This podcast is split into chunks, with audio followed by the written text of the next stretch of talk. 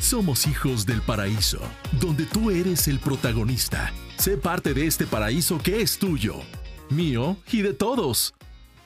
Bueno, bienvenidos nueva aventura. Mi nombre es Sofía Crises y quiero que me acompañen aquí en Hijos del Paraíso. Hoy vamos a estar desde Sabore Tractoría en Curridabat, donde vamos a tener increíbles invitados y temas sumamente importantes. Vamos a hablar del vino para que usted conmigo conozca muchísimo más del vino. Sí, porque es que en la época eh, de los romanos le decían que el vino era el elixir de la verdad. Bueno, hoy lo vamos a aprender con un sommelier chileno que radica acá en Costa Rica. También es embajador de marcas de vino en el país y nos va a conversar un poquito más de esto. Y le vamos a dar la bienvenida también a David de Sabore Tractoría, David Eminente, quien es el dueño de este restaurante al cual hoy vamos a llevarles a ustedes muchísima información. Y bueno, en el mes del cáncer también le tenemos muchísima información para que usted nos acompañe. Así es que, ¿qué tal si usted conmigo va por un vinito y conversamos hoy aquí en Hijos del Paraíso? Somos hijos del paraíso. Bueno, y continuamos con más aquí en Hijos del Paraíso. Y les dije que estábamos donde empezamos el primer podcast. Sí, este primer podcast en la casa de un buen amigo, un buen amigo de la cocina italiana, como lo es aquí en Sabore Tractoría. Y David Eminente es eh, el dueño de este concepto que viene a Costa Rica ya desde hace bastante tiempo. Bienvenido, Hijos del Paraíso, David. Bienvenido a todos. Gracias, Sofía, por estar aquí con nosotros. Gracias por visitarnos de nuevo. Eh, efectivamente, el restaurante ya tiene 11 años de, funcionar. Este es el restaurante de Curitibat, el restaurante de San José en Avenida Segunda también está disponible para quien quiera visitarlo. Eh, es un, un honor eh, poder compartir con ustedes esta noche y te doy la bienvenida en nuestra casa. Así es, a nuestra casa y que también puede ser suya porque pueden venir a visitar a Sabore Tractoría, como le decía David, ya sea en Curridabat, que están 75 metros al este, este de la Pops de Curridabat, y si no, Avenida Segunda ahí contiguo a eh, la Plaza, la plaza de, las Garantías. bueno, sí, la democracia. De la democracia, donde usted tiene dos opciones, ya sea del lado de San José o ya sea aquí del este. Si quieren venir de este lado, tenemos también un parqueo propio del restaurante, así que con toda comodidad pueden uh, visitarnos, especialmente un fin de semana con toda la familia. Bueno, una de las cosas más interesantes que se puede vivir aquí es que es todo un espectáculo la comida, no solamente desde el momento de donde inicia la preparación, que el 100% de sus productos son italianos, platillos italianos, sino que también tenemos eh, pizza artesanal hecha a mano, ¿verdad? Nada de, ahí de días, sino que más bien hecha a mano y otros sin fin de platillos que puede disfrutar uno así en, en, el momento. Totalmente, el show empieza en el backstage, ustedes no lo ven, pero hay una preparación previa enorme porque es un eh, restaurante que se especializa en comida eh, auténtica y artesanal auténtica porque las recetas son exactamente las de las abuelas y artesanal porque todo es hecho a mano. El show después sigue con una rueda de, de queso parmesano que llega a su propia mesa donde podemos hacer nuestra la, su eh, pasta la carbonara, por ejemplo. Sigue con uh, la posibilidad que los niños tienen de hacer la pizza por uh, propia, ¿verdad?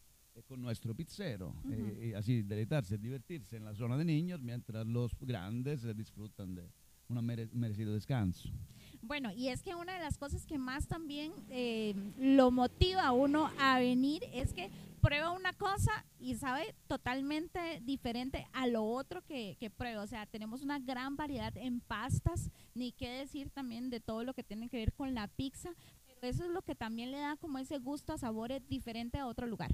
Pizza a la leña, pastas artesanales de varios colores que reflejan un poquito el contenido, el el ingrediente que, que, que, que, se agrega a los ingredientes básicos, una pasta verde con albahaca, una pasta negra con tinta de calamar, una pasta roja con tomate, todos totalmente naturales. Bueno, y un ambiente muy familiar donde usted también puede venir y disfrutar ya sea con su pareja, solo si quiere, y si no en familia, porque aquí la gente viene y se siente como en casa. Así es, así es, así que bienvenidos. Gracias, Sofía, nuevamente. Eh, ahorita te estamos preparando una pasta por cualquier cosa, así que termina aquí, eh, nos despedimos. Eh, bueno, yo me despido, eh, voy a seguir atendiendo a los clientes. Así es, bueno, ya saben, pueden buscarlos en las redes sociales, Facebook e Instagram como Sabore Tractoría y les dejo los números de teléfono para que también reserve. En San José, el 2222-8906 y Curridabat 4701-9561. Nos quedamos con más aquí en Sabore Tractoría, en Hijos del Paraíso y ya volvemos. Continuamos con más en Hijos del Paraíso.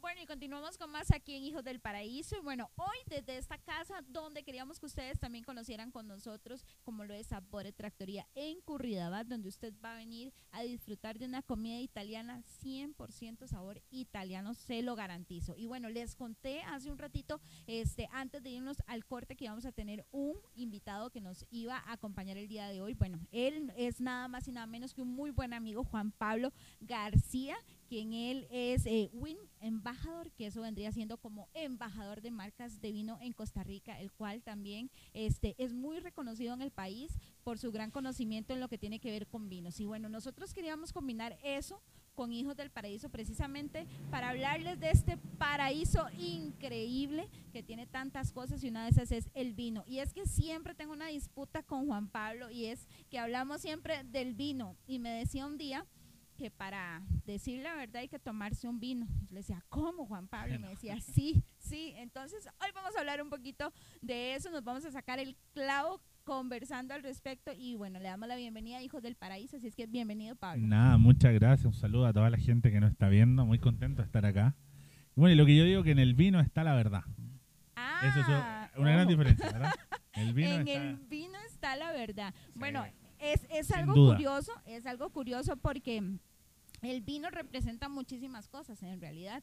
Eh, incluso el poder compartir, no sé, una cena con alguien y tomarse una, una copa de vino, eh, celebrar el nacimiento, una boda, lo que sea, el vino siempre nos acompaña como con momentos específicos y especiales. Tanto es así que las grandes batallas del mundo en la época de 3.000 o 5.000 años antes de Cristo, cuando empieza todo lo que tenga que ver con el vino, se discutían esas grandes batallas junto al vino. Bueno, el vino, siempre lo digo cuando hay una presentación, me ha tocado dar charlas no solo acá, en Brasil, en Colombia, en México. Eh, siempre digo que, bueno, el vino ha estado siempre presente en la historia de la humanidad. Si lo vemos, por ejemplo, desde un punto de vista religioso, el primer milagro de Jesús, ¿cuál fue? Tiene que ver con el vino. ¿Verdad? y si lo vemos desde temas más culturales, los grandes tratados en el mundo, eh, siempre se pactan, se cierran con una copa de vino, o sea, vino tinto, blanco, espumante, champán. El vino es, es parte del día a día de nosotros y hay que verlo como tal. Y esa es una de las cosas que más me gusta, que acá en Costa Rica la gente ha ido adoptando esa cultura.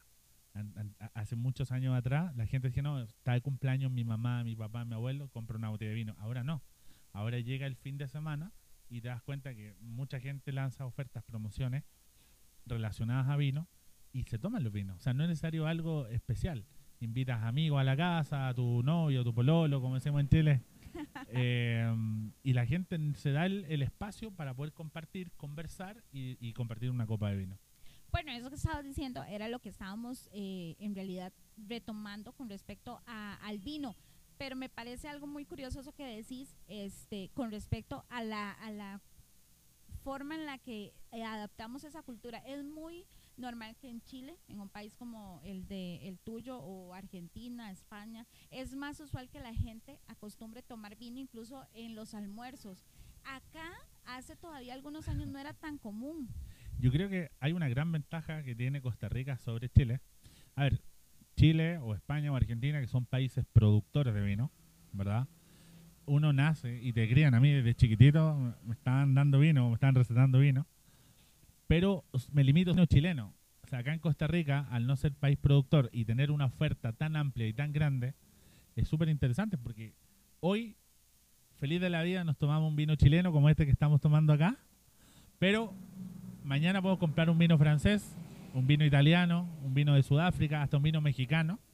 O sea, podemos ampliar y podemos, o sea, siempre digo que la variedad está el gusto y eso es una posibilidad que tienen países que no producen vino, pero que pero perdón, pero que reciben vino de todas partes del mundo. Entonces, una ventaja enorme sobre es como el café. Ajá, Nosotros cultura de café no tenemos. Pero ustedes se- nacieron con el tema del café, de chorreal, lo del coffee maker, etcétera. O sea, yo que te ponga acá café de lata instantáneo es un insulto. Exacto. Sí, ¿verdad? Y nosotros nos criamos así. Viene siendo también como esa parte que decías, también tiene mucho que ver con las generaciones. Hay Sí. generaciones más modernas ahora, las cuales habitualmente, en vez de solo tomar cerveza, que es lo más nacional, eh, les gusta el vino, ¿verdad? Sí, el en, sus variantes, porque el vino tiene también sus variantes. Sí, el el vino ha venido a reemplazar a bebidas como la cerveza, como el ron, como el whisky, como el tequila. Los famosos millennials se han acercado muchísimo. Eh, y la parte formal del vino como que ha ido quedando un poquito de lado. Por ejemplo, el espumante o el champán, como quieran. Eh, antes se tomaba en una copa súper delgada, que se llama copa flauta, y hoy en día la tendencia mundial ha cambiado. Ya lo toman en una copa redonda, eh, más relajado. Salió un nuevo concepto hace unos años del, del, del- el famoso Moet Ice, que te permite meterle hielo, ¿verdad? Y cáscara de naranja otras cosas, hierbabuena y demás. Y ya se hace un, un- algo súper relajado.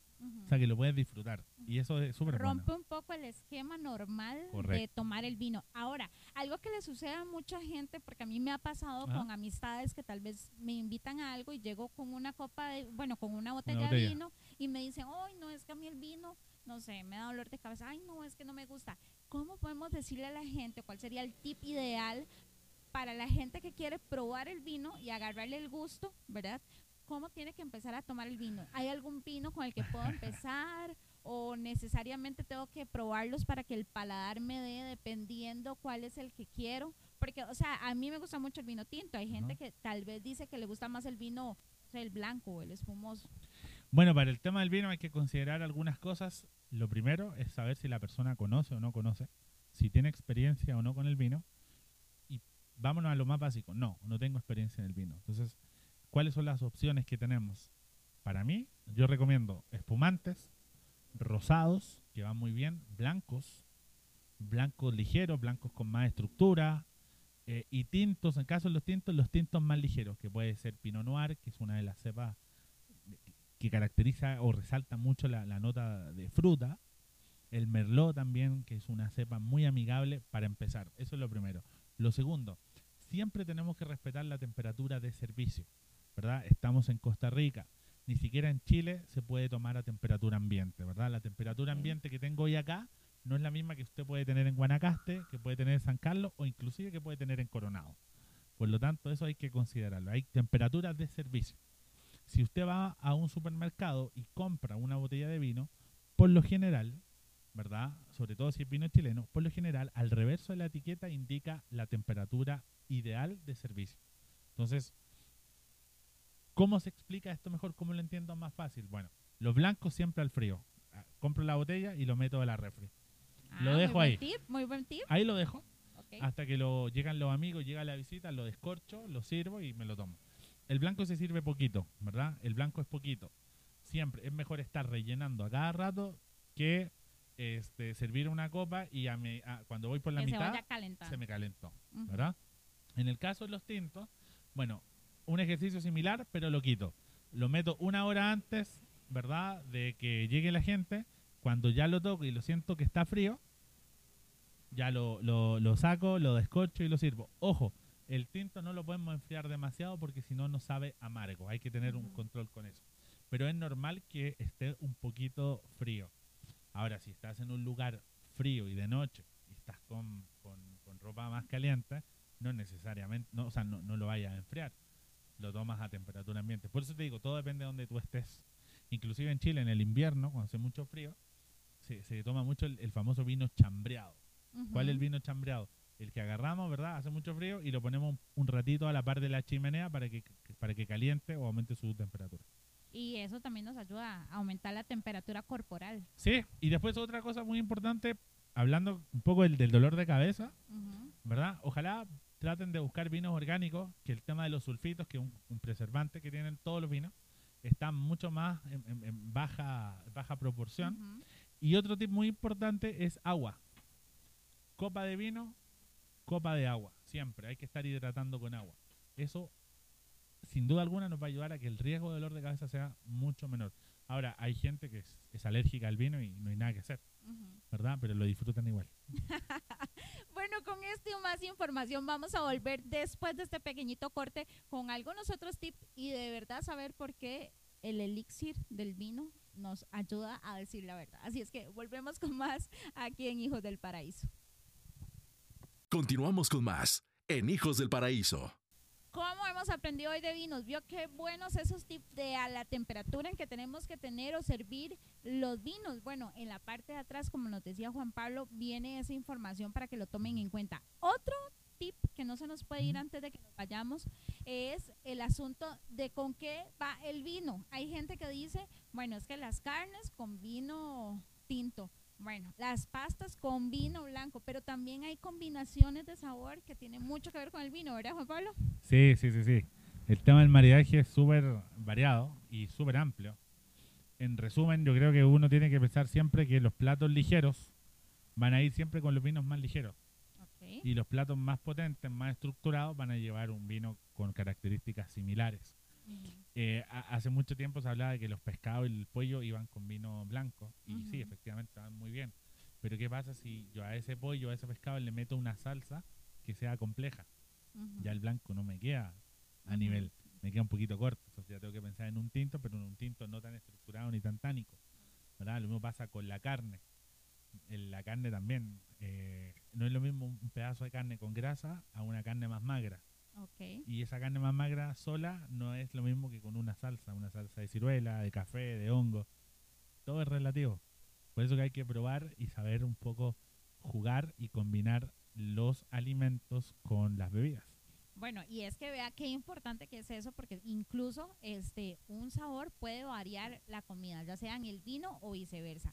Pero bueno, dentro de todos esos tips que vamos a aprender, gracias a que Juan Pablo hoy nos dio una muy buena noticia, vamos a tener también un patrocinador que va a estar con nosotros de vinos y vamos a poder seguir conversando muchísimos más temas acompañados de una copa de vino. Así que vino sería ese al que también vamos a darle la bienvenida A Toro de aquí Piedra. a hijos de... Ajá, Toro de Piedra se llama nuestro vino. Toro de Piedra Gran el que nos va a Reserva, hoy en día el vino Gran Reserva más vendido de Chile. Está liderando de forma absoluta. Y nada, todo bien, muy bien. Muy contento. Bueno, entonces con esta gran sorpresa vamos a prácticamente terminar el programa hoy con ese por qué el vino es el elixir de la verdad, según Juan Pablo. Bueno, no, la verdad que, a ver, el vino viene y nace la- de la tierra. Y para mí es realmente muy emocionante, muy apasionante hablar de vinos. Por eso me dediqué a esto, me gusta. Yo siento que el vino nos transforma, nos traslada, nos transporta y nos hace eh, prisioneros de un sinnúmero de emociones. Cuando nosotros tenemos una buena conversación y hay vino de por medio, créeme que las cosas van a fluir siempre de manera distinta. ¿Verdad? Cuando hablamos de que el vino tiene vida, ¿por qué tiene vida? Porque el vino va cambiando. El vino 2018 no es nunca igual al 2019, ni al 20 ni al 21. ¿verdad? El vino todos los días evoluciona. O sea, usted lo puede tener en su casa, guardado de una forma correcta, y el vino va a cambiar. O sea, si usted escorchó un vino hoy, créame que ese mismo vino dentro de unos meses o dentro de unos años, ¿verdad? Va a ser totalmente diferente. ¿verdad? Siempre, yo digo, no hay que ser ni juez ni verdugo, hay que darle la oportunidad al vino. Nunca hay que decir, de esta agua no de beber, no me gusta, porque si tu experiencia fue mala, no le cierres la puerta al vino, porque cada botella de vino es como conocer a una persona. Hay un sinnúmero de tipos de uvas blancas y otro gigante también de uvas o cepas tintas. Entonces, si hoy no te gustó, mañana te va a cautivar, otro día te va a seducir y otro día te va a sentir sumamente pleno. Entonces, Bueno. tienes que tenerlo muy, muy claro. Ya entenderán ustedes por qué tenía que llegar a ese punto con el asunto del vino. Eso fue más que decir la verdad, fue toda una poesía. Esto se llama tallo, base y cáliz. Entonces siempre vamos a tomar la copa de esta forma. El salud es a los ojos. ok, salud. Y ahora sí. Ese es el primer vino que nos tomamos juntos. Y bueno, con esto y más vamos a regresar aquí en Hijos del Paraíso, hablando de un tema muy importante como lo es la salud, la prevención contra el cáncer en el mes del cáncer con Vicky Ross de la Fundación de Ana Gabriela Ross. Así es que ya volvemos. Somos hijos del paraíso.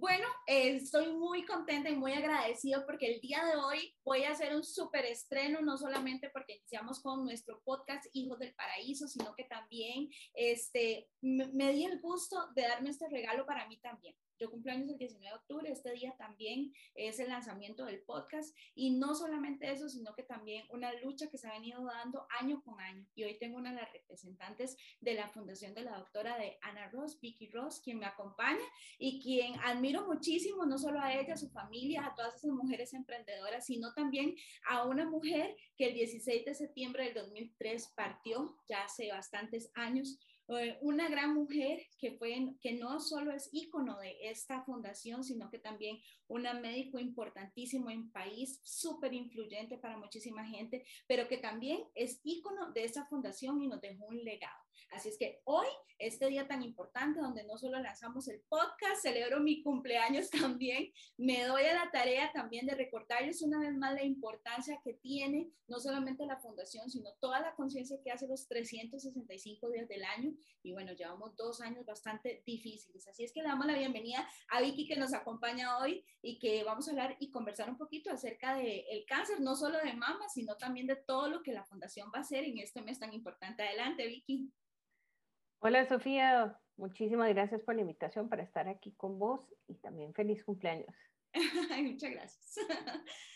Vicky, a lo largo de, los años, ¿verdad? Desde que la fundación está presente con muchísimas mujeres y también eh, una de las fundaciones que mayor movimiento ha podido causar en el país, en, la cual hemos trabajado eh, también donando tiempo y, y, y, siempre, digamos, que se acerca la fecha, la emoción que nos llenaba de, saber que podíamos crear todo ese ambiente en que la gente también se volviera color rosa a las calles y todo, pues se ha visto frenada en los últimos dos años con respecto a, todo lo que ha estado pasando en el, en el país y en el mundo en general. Pero la misión sigue, o sea, los casos siguen todos los días. Y a pesar de que tenemos una pandemia, eso no ha querido decir que ha parado, ¿verdad? El cáncer de mama, el cáncer de piel o otros cánceres. Estuve viendo ahí que por cada 100 mujeres, 39 casos de estos son de cáncer de mamas y después sigue tiroides, colon, estómago, piel y otros, pero sigue siendo uno de los más importantes el cáncer de mama cómo ha estado trabajando la fundación, qué es lo que va a querer hacer este, ahora para, para este mes de octubre y de qué manera podemos también colaborar. Bueno, hay que recordar que eh, acaba de pasar nuestro aniversario, nuestro 18 aniversario, que fue el 4 de octubre, fue la fecha en que la fundación se inició en el 2003. Eh, y como bien mencionas, han sido dos años muy duros. Primero, agradecerte porque vos has sido de las personas que desde que se acercó todos los años siempre ha estado ahí trabajando con nosotros, viendo en qué se puede ayudar y tus aportes siempre han sido invaluables para poder lograr las cosas eh, que ha hecho la fundación, sobre todo la parte, la parte de tu especialidad, comunicación, animación y demás, eh, que ha sido espectacular en el marco de la caminata y carrera contra el cáncer. Como mencionas, han sido dos años muy difíciles para todo el mundo, para todo el mundo con esto de la pandemia, para la fundación en especial, porque eh, nuestro modelo de financiamiento depende de los, de los eventos. Nosotros habíamos trasladado eh, a un modelo de empresa social con eh, base en los eventos, principalmente en la caminata y la carrera contra el cáncer, que en realidad uno dice caminata contra el cáncer, pero son más de cinco eventos en uno. Está la caminata, está la, parte deportiva, que son dos eventos de 5 y 10 kilómetros, está la parte del concierto, está la parte de, fitness, está la parte de feria de salud. Entonces, todo eso son varios eventos que se hacen en un mega evento eh, que yo creo que a todos nos hace muchísima falta poder estar en ese, en ese tipo de escenarios y poder volver a caminar con causa. Eh, como, como casi todo el mundo sabe, son eventos que convocan en un solo día, en una sola mañana, un primer domingo de octubre a más de 125 mil personas. Nuestro modelo de financiamiento se ha basado principalmente en eso, en conseguir patrocinios.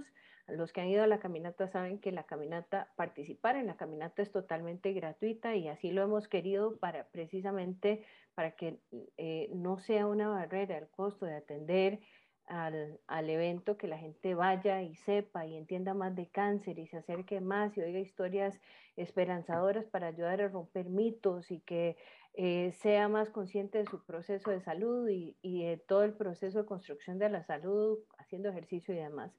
La caminata nunca ha tenido costo, la, la, carrera deportiva sí, porque tiene costos más elevados operativos, pero nuestro financiamiento ha provenido no, no de la participación de la gente, sino de, los patrocinios.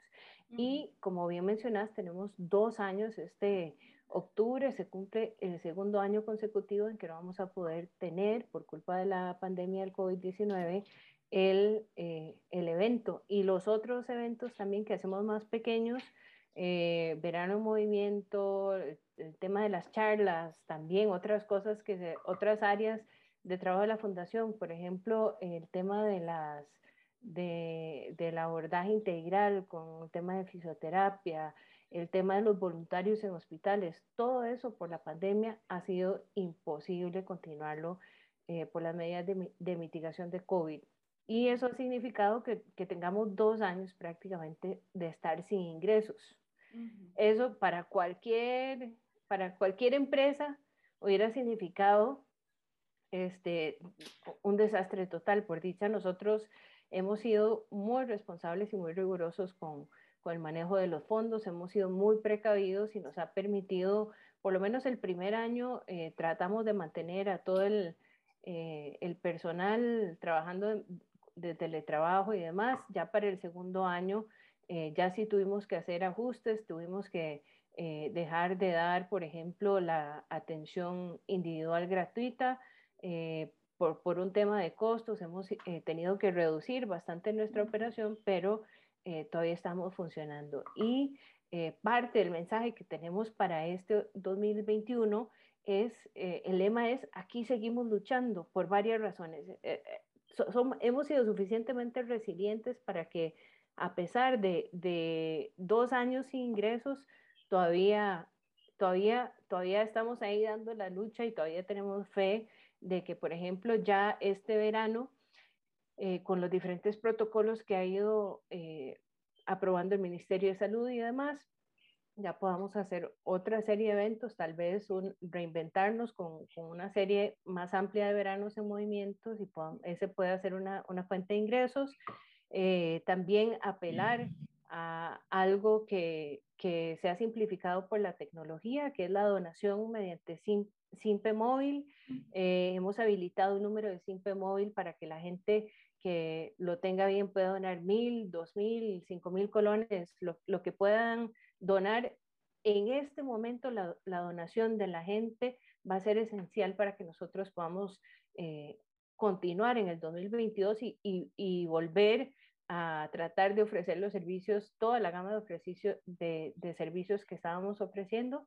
Y este, aquí seguimos luchando también tiene que ver con poner, no, no quitar el enfoque del tema de las enfermedades crónicas. En nuestro caso del cáncer, bien mencionabas el cáncer de mama, pero hay que recordar que la fundación se dedica a todos los tipos de cáncer y este, tenemos el enfoque en el COVID.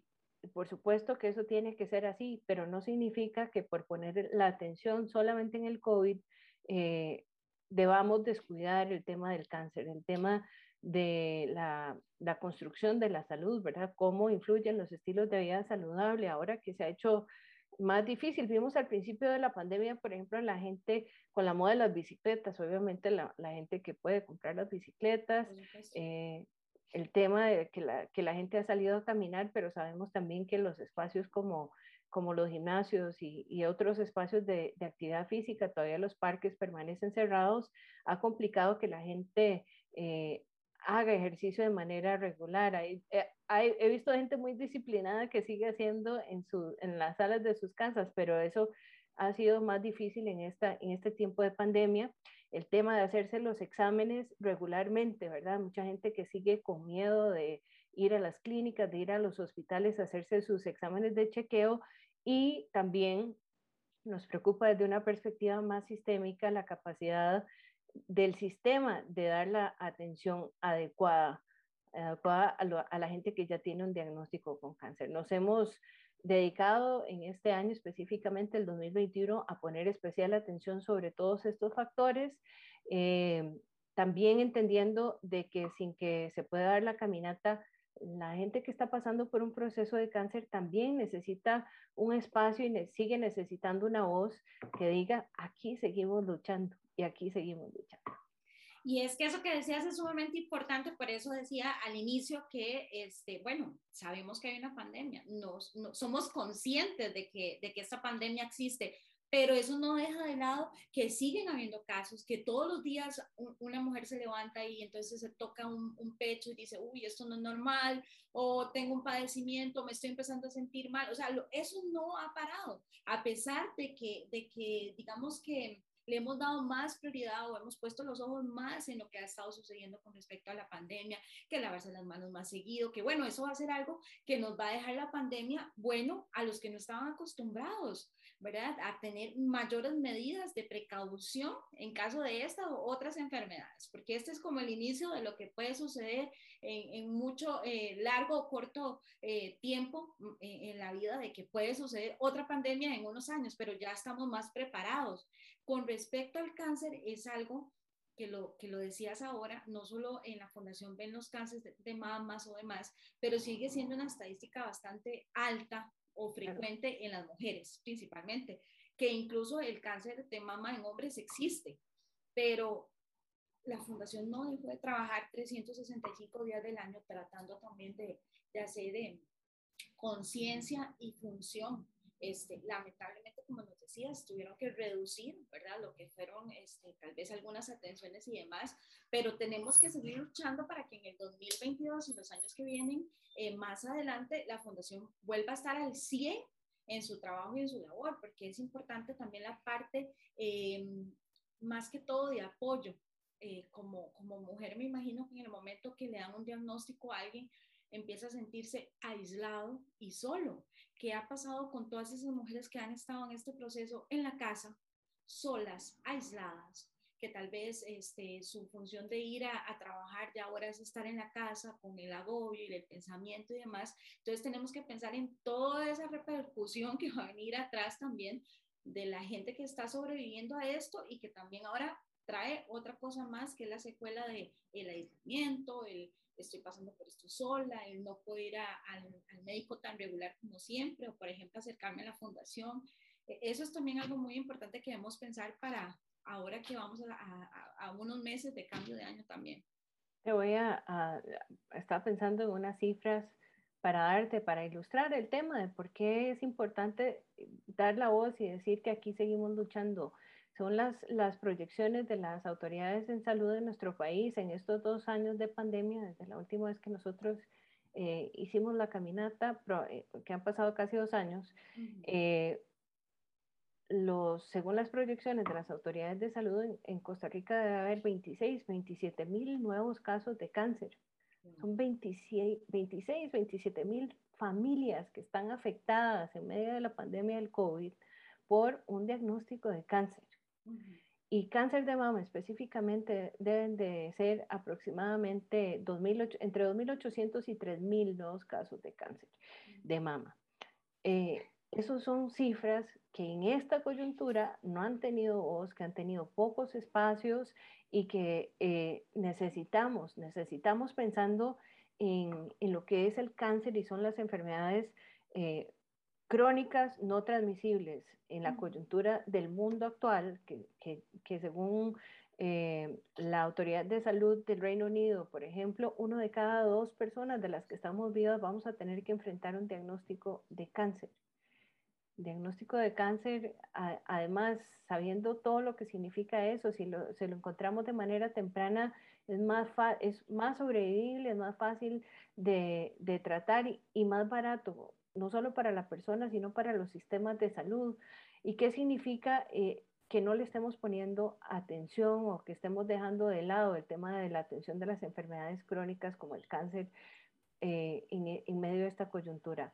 El COVID, por supuesto que es importante, por supuesto que tenemos que cuidarnos, pero no significa que lo demás lo tengamos que descuidar que eso es sumamente importante, lo que, lo que, lo que estábamos tratando de hacer conciencia en la gente, ¿verdad? Que no se trata ahora solo de, de, de, lo que está sucediendo, sino de todo lo que esto nos rodea, ¿verdad? Y que también tenemos que ir pensando en cómo va a ser el panorama, por ejemplo, para el próximo año. me imagino que desde ya se han estado preparando, como decías, para tratar de que ese 2022 sea eh, eh, recuperarse muchísimo más del freno que hemos tenido estos dos años y que, y que sé que mucha gente este, que ha ido a las caminatas, que ha hecho las carreras, sabe lo importante que es no solamente el hacer presencia, porque hemos visto ese paseo Colón y esa sabana rosadas totalmente, este, sino que el hecho también de apoyar a esas familias y también de los que ya no nos acompañan, que ese mismo día también se hacen presente y que es una manera también de, de hacerles tributo. Entonces, creo que es importante que también este, hagamos conciencia. Bueno, este año no hay caminata. Bueno, la fundación tiene SIMPE, la fundación este, está todavía eh, con los brazos abiertos a recibir empresas, ¿verdad? Que quieran ser aliadas también en el proyecto. Así es, y como, como te digo, ya este, con, con, lo que hemos ido avanzando en el país en el tema de vacunación y demás, ya hay protocolos para hacer eventos. Eh, este, de hecho, invitarlos, eh, porque el 23 de octubre hemos sido aliados de los gobiernos locales mm, durante toda nuestra existencia, haciendo diferentes tipos de proyectos. Eh, Diego Estrada, que es el director del Comité Cantonal de Deportes de Esparza, se aventuró a hacer otra vez la, la Zumba Rosa en Esparza. Va a ser el 23 de octubre y va a ser también este, una, eh, un, un primer esfuerzo de cómo se pueden volver a hacer esos eventos y nosotros eso nos esperanza muchísimo y muchísimas gracias a Diego por, por su liderazgo también porque eso nos permite abrir la puerta a volver a pensar en, en los, nuestros eventos de verano que van a ser importantísimos en ese, en ese proceso de recuperación, de recuperación de la confianza, de recuperación de la solidez de la, de la organización, de recuperación de los espacios de los pacientes con cáncer y de las personas para que, para que sean activos en el proceso de construcción de su salud y de pensar en un verano en movimiento. Y ahí, por supuesto, que todas las empresas que se quieran, eh, que se quieran acercar como patrocinadores de la serie de verano en movimiento están más que bienvenidos. Y, y sabe qué vamos a hacer? Vamos a hacer una propuesta, vamos a hacer hashtag y ese 19 de octubre nos vamos a poner la camiseta rosa, vamos a ir si se puede al trabajo con la camiseta rosa, porque no importa que pues las circunstancias no nos dejen hacer la caminata, no nos dejen hacer todas las actividades. Yo creo que es importante que, que hagamos de e, ese día una diferencia, que marquemos la diferencia y que también nos unamos con todas esas personas que alrededor del mundo este, pues están pasando por este, esta situación, ya sea como decíamos, un cáncer de mama, de piel, de tantos que existen. Este, tal vez para acotar un poquito a la gente, eh, Vicky, eh, ¿con qué tiempo ¿verdad? Debemos nosotros, este, tal vez es en la prevención, es que no sé cómo decirlo, no tal vez es en la prevención, sino empezar a preocuparnos por, por síntomas o cosas. La gente joven por lo usual, ¿verdad? No, no le pone tanta cabeza tal vez al asunto de, mira, estoy sintiendo algo diferente en mi cuerpo tal vez a partir de los 30, de los 40, o cuando ya se tienen hijos o demás, pero creo que es importante también rescatar que una cifra bastante alta también ha cambiado con el, tiempo y que también la gente joven se ve afectada por esto. Entonces, es importante que también los jóvenes que tienen familia ya en casa, tal vez de un poco más avanzada de edad o demás, también hagan conciencia de su familia de que es necesario no solo hacerse, en el caso de las mujeres y los hombres, el, el autoexamen, sino ponerle atención a esas cosas que pueden estar pasando en el cuerpo que no son usuales. Bueno, de hecho, autoexamen ya no.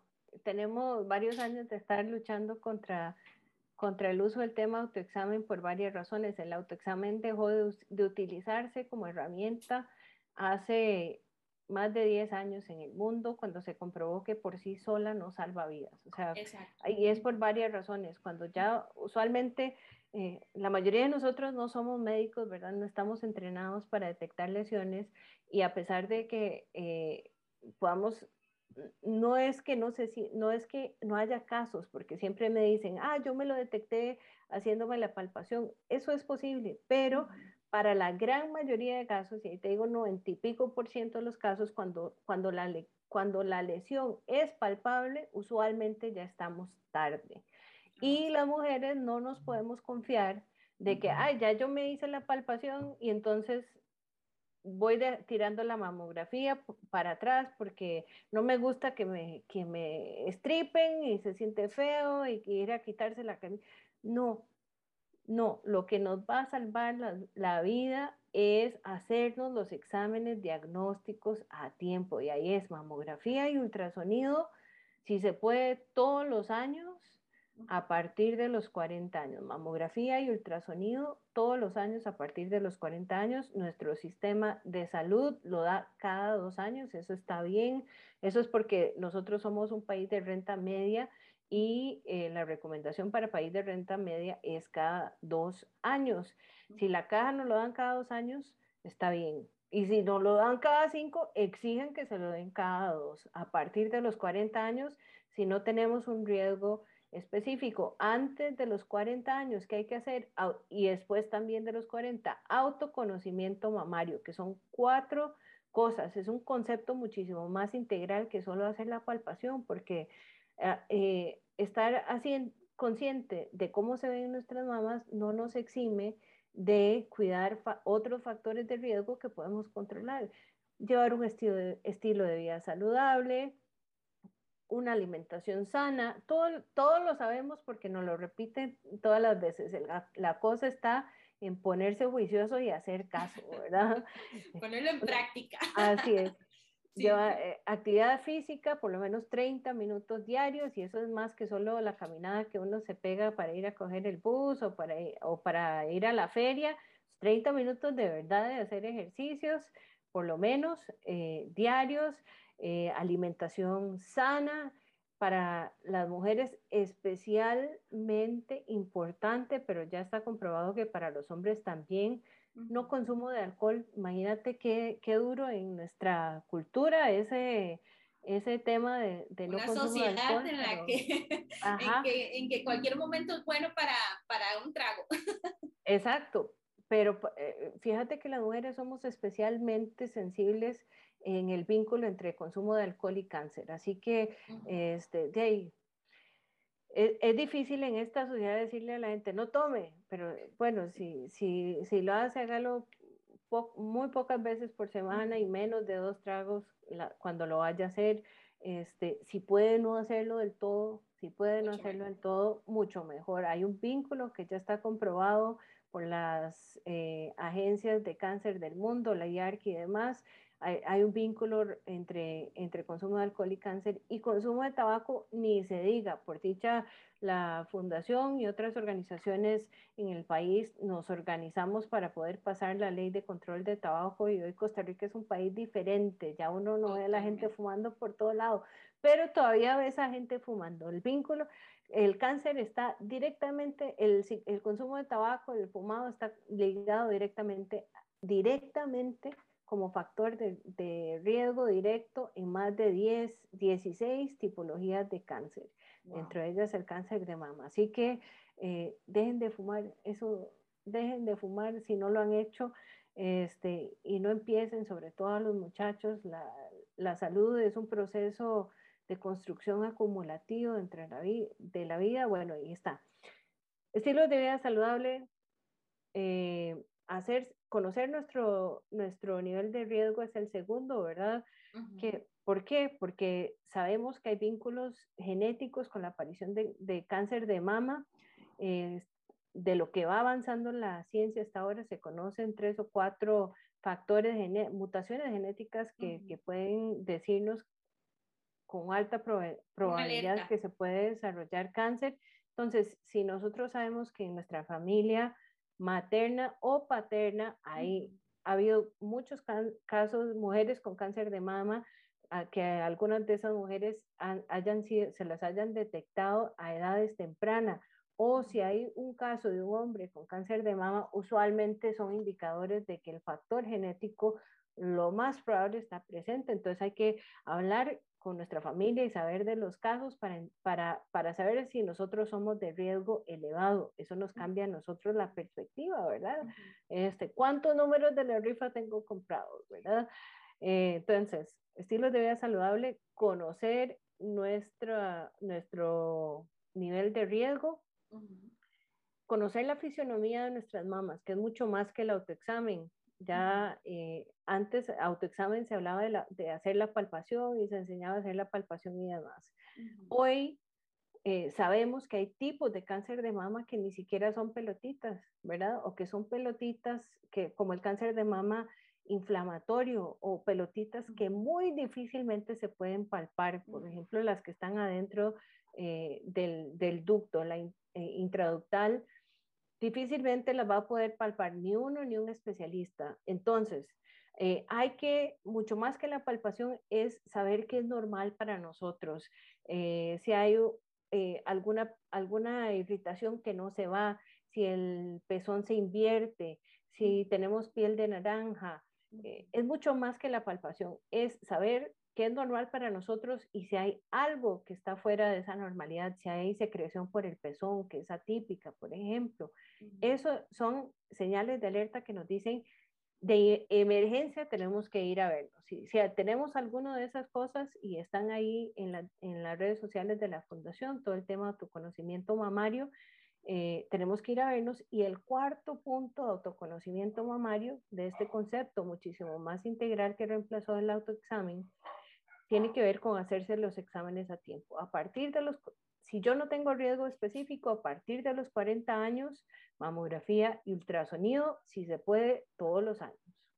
Bueno, esos son datos sumamente importantes porque, como lo decías, también ha, ido cambiando como esa, esa idea de, de cómo puedo, ¿verdad?, empezar a poner atención en mi cuerpo, pero son cosas muy importantes en las cuales este, tenemos que tener en cuenta e irlas aplicando y conforme los años pasan, va cambiando uno también el cuerpo y a veces nos da perecilla y nos ha demostrado esta pandemia que la salud es una de las cosas más importantes y que, y que no es solo la salud de, ay, no estoy resfriado, ay, no estoy enfermo, sino es la salud en general, la alimentación, el ejercicio, este, que nos ayuda tanto también con la parte emocional que, que estuvimos a prueba todo este tiempo que nos tocó como a eh, entrar en esa película de ciencia ficción que todos veíamos y que lo veíamos muy lejos y que la vivimos y que, y que estamos saliendo de esto y que nos hace también este, hacer conciencia de que no estamos anuentes de cualquier situación o cambio, pero que tenemos herramientas a las cuales también podemos aplicarlas al diario vivir y a nuestros familiares. Eh, Vicky, una cosa muy importante, dejemos, no sé, números de teléfono, redes sociales. Me dijiste que el 23 esta actividad va a ser este, fuera San José, pero me imagino que va a haber transmisión o algo en el Facebook, no sé cómo lo van a manejar. Entonces, este, dejar como toda esa información para también instar a la gente a que siga la página, que se entere de toda la información que están subiendo también ahí y de todas las actividades que se van a venir a lo largo de los meses que nos restan.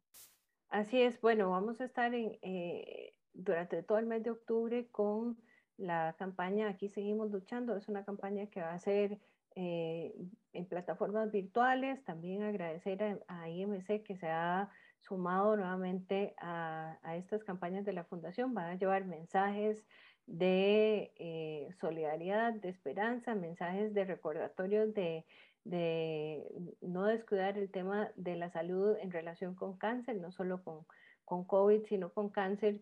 Y este, también un recordatorio por si la gente quiere donar. Como mencionamos al principio, para nosotros es esencial que la gente pueda sacar mil colones, dos mil colones y pasarlo por Simple Móvil, ahora que la tecnología nos permite esa facilidad. Te voy a dar el número de Simple Móvil, es 62 82 89 30, 62 82 89 30. Nos pueden pasar su donación por Simple Móvil, eh, ahí le va a salir eh, el nombre de la, de la, Fundación Doctora Ana Gabriela Ross cuando hagan el, el trámite. Eh, así que agradecerles todo lo que puedan donar para nosotros es esencial en este momento. Si tiene alguna empresa que quisiera ser patrocinador de Verano en Movimiento, también este, se los agradecemos. El número de la fundación es 2258. 1148 2258 1148 y el correo es info arroba ros, sin la g, punto, cr. Este, como te, comentaba, hemos tenido que, reducir algunos de nuestros servicios en la parte de apoyo integral, pero ahí seguimos con el banco de pelucas, seguimos con los grupos de apoyo y estamos pendientes, apenas estamos tratando de volver a activar el tema de la, terapia física, apenas tengamos más recursos, también vamos a volver a abrir el resto de áreas que, tenemos de apoyo integral. Seguimos con también las, el tema de, de, los otros tres pilares, que son la promoción de la prevención, la promoción de la detección temprana y la incidencia en políticas públicas y privadas. Esas, esas áreas son áreas que usualmente se mueven con voluntariado, entonces agradecer también a la gente que ha sido voluntaria y que, que esas tres áreas también ahí han seguido funcionando. Bueno, y algo muy importante que también, como lo decíamos, es ese voluntariado, porque aparte de que la fundación, pues la compone, ¿verdad? Familiares también, este, es un trabajo en equipo. Y, y es un trabajo en equipo que no para los 365 días del año y que gracias a toda esa donación de tiempo también y demás y a la gente que también pues cree en el proyecto, eh, pues seguimos aquí hoy este, haciendo un recordatorio de, de que aunque no eh, haya presencia tal vez en eh, como lo han hecho en otras, en otras instancias, en otros momentos, pues bueno, seguimos luchando, como dices vos, y yo insto a la gente que de verdad el 19 haga hashtag soy rosa, que se ponga de rosa blusa, si tiene camisa de otros años, se ponga algunas de las camisas y que también deje sus mensajes ahí en las redes sociales de ustedes, este, que es tan importante, y, y pues hacer conciencia, ¿verdad? Hacer conciencia de que no estamos anuentes a ninguna situación, ya sea con nosotros o nuestra familia, pero siempre es importante pensar en los demás, porque esa ayuda que le damos a alguien, no sabemos si el día de mañana se va a volver este, para nosotros. Así es que para mí un gusto este, hacer la presencia de que estés aquí con nosotros en el programa, en nuestro primer eh, episodio del podcast eh, y también ser parte, porque me siento parte también de, de esa familia y de ese, ese aporte de que, de que sea con el corazón también. Así es que Vicky, muchísimas gracias a vos, al equipo de trabajo, a todos los de la fundación y a toda la gente que también a lo largo de estos 18 años, ¿verdad? Cumplieron, eh, se haga presente. Muchísimas gracias a vos por, por esto y por también todos los años que tenés de, de dar todo tu aporte con, con, todas las ganas y con todo el corazón, de verdad, y a todos los voluntarios. Ahí pienso en, en todos, Billy, Memo, Arnoldo, todos los que todos los años eh, nos colaboran y nos siguen colaborando, que han sido el, el, verdadero motor de la fundación. La verdad es que la fundación eh, ha hecho como el milagro de los panes, con muy poquito, con muy poquita plata en comparación con otras organizaciones hemos hecho eh, cambios importantes en este país en 18 años y, y, el motor de eso ha sido nuestros voluntarios y la gente que como vos, que año con año sigue, sigue haciendo su aporte. Así que muchísimas gracias. Bueno, y entonces con esto vamos a finalizar con esta eh, entrevista donde también eh, hicimos presente, aparte de la familia de Hijos del Paraíso, porque este paraíso es de todos y esto incluye a los hombres y las mujeres. Por eso es que queremos que usted también nos acompañe con más en nuestros próximos episodios. Gracias también a la gente de Toro de Piedra, Vino Toro de Piedra, que también hace posible que llegue este podcast a usted. Y bueno, esperemos que no sea la primera y la última, Vicky. Así es que invitar a toda la gente que la sigan a ustedes en las redes sociales, a nosotros también, y que si les gustó este podcast, lo escuche y lo comparta. Así es que nos vemos en la próxima, Vicky. Chao, muchas gracias. Chao. Hasta la próxima. Nos escuchamos en el próximo episodio con más de Hijos del Paraíso. Disfruta de nuestros diferentes temas, con especialistas, música, artistas, información, gastronomía. No te pierdas cada miércoles un nuevo episodio al ser las 7.30 en todas nuestras plataformas de redes sociales.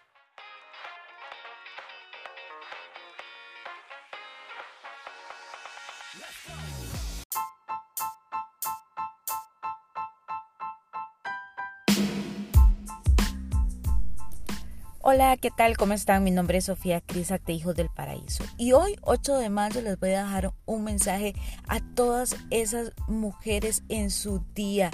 Y dice, no seré una mujer libre mientras siga habiendo mujeres sometidas. Esto lo dijo Audre Lorde. y esta semana en Hijos del Paraíso vamos a dedicarlo a la mujer. Por eso tendremos la participación de Macar que se viene con una nueva expo que se llama Las Ningüentas y estará en Sendero, donde nos acompañarán tres mujeres maravillosas, las cuales eh, forman parte de un grupo en redes sociales que se llama En Positivo Mujeres. Así es que no te pierdas esto y más esta semana en Hijos del Paraíso con muchísima información para vos. Recordad que este paraíso es tuyo mío y nuestro. Nos encontramos en nuestras plataformas Spotify y nos vemos también en nuestro canal de YouTube como Hijos del Paraíso. Feliz Día Internacional de la Mujer.